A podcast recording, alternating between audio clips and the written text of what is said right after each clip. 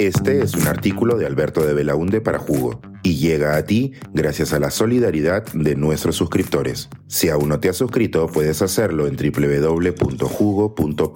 Ahora puedes suscribirte desde 3 dólares al mes. Incluso las guerras tienen reglas. La humanidad debe condenar toda la barbarie.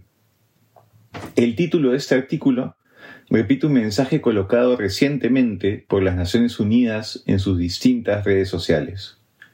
Es un recordatorio para quienes hoy, en pleno 2023, quieren hacernos creer que en la guerra todo vale, como si se tratase de un violento bijuego de video. Estas reglas de la guerra están recogidas por el derecho internacional humanitario, también conocido como el derecho de los conflictos armados. No es nuevo, se trata de la rama más antigua del derecho internacional, y sus orígenes se remontan a varios siglos. Esta rama del derecho busca reconocer principios éticos que históricamente han estado presentes en menor o mayor medida en las guerras. La aspiración es preservar un mínimo de humanidad, incluso en medio del caos más violento. La base legal del actual derecho internacional humanitario se encuentra en los convenios de Ginebra de 1949 y sus protocolos adicionales, así como en numerosos tratados internacionales, costumbres de guerra, principios básicos de la ley internacional y jurisprudencia de tribunales internacionales. Las normas del derecho internacional humanitario, aplicables para conflictos armados internacionales y también para otros tipos de conflictos, pueden dividirse según dos grandes objetivos. El primero, la protección de las personas que no participan o han dejado de participar en el conflicto. Y el segundo, las restricciones de los medios de guerra, objetivos militares, armamento utilizable, tácticas, etc. Sobre el primer grupo, podemos resaltar tres conjuntos de normas. Las que buscan proteger a los heridos y enfermos, que deben ser recogidos y cuidados por la parte en conflicto que tenga el control sobre ellos, el trato a los prisioneros de guerra, que no deben ser objeto de violencia, y la protección de los civiles, que no deben ser atacados, tomados como rehenes, violentados ni desplazados forzosamente. Sobre el segundo grupo, también podemos agrupar las normas en tres categorías.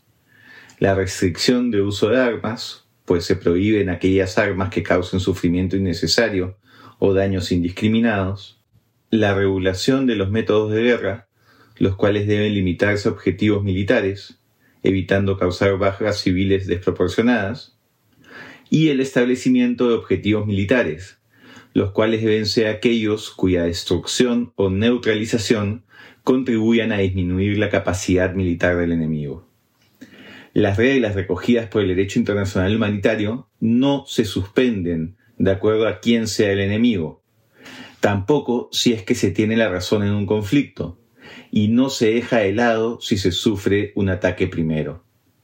Teniendo en cuenta ello, existe evidencia más que suficiente de la vulneración grosera del derecho internacional humanitario por parte del gobierno de Israel en el conflicto en la franja de Gaza. Y aquí resulta muy pertinente compartir la reflexión que hizo el presidente chileno Gabriel Boric luego de su reunión con Joe Biden en la Casa Blanca la semana pasada. Abro cita. No dudo ni un segundo en condenar de la manera más enérgica y categórica los atentados terroristas de Hamas, y exigiendo, por cierto, la liberación de todos los rehenes. Pero no aceptamos que se nos haga elegir entre uno y otro bando. Nosotros optamos por la humanidad. Fin de la cita. Se debe condenar sin matices al grupo terrorista Hamas y sus ataques contra Israel. El atentado del 7 de octubre pasado perpetrado por Hamas con extrema crueldad y violencia, que ocasionó la muerte de más de 1.400 personas, tiene un lugar reservado en la historia de la infamia. Israel tiene el derecho y la obligación de proteger a su Estado y a sus ciudadanos. Nada de eso debe ponerse en duda. Tampoco debe pasarse por agua fría los preocupantes atentados o ataques de odio que vienen sufriendo personas de origen judío en diversas partes del mundo. El consenso en esto debe ser un sentido común de la esencia y la humanidad.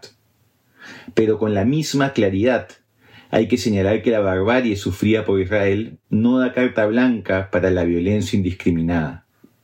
La información es abundante y de fuentes confiables, como Human Rights Watch, las agencias de Naciones Unidas o medios de comunicación de prestigio como el New York Times.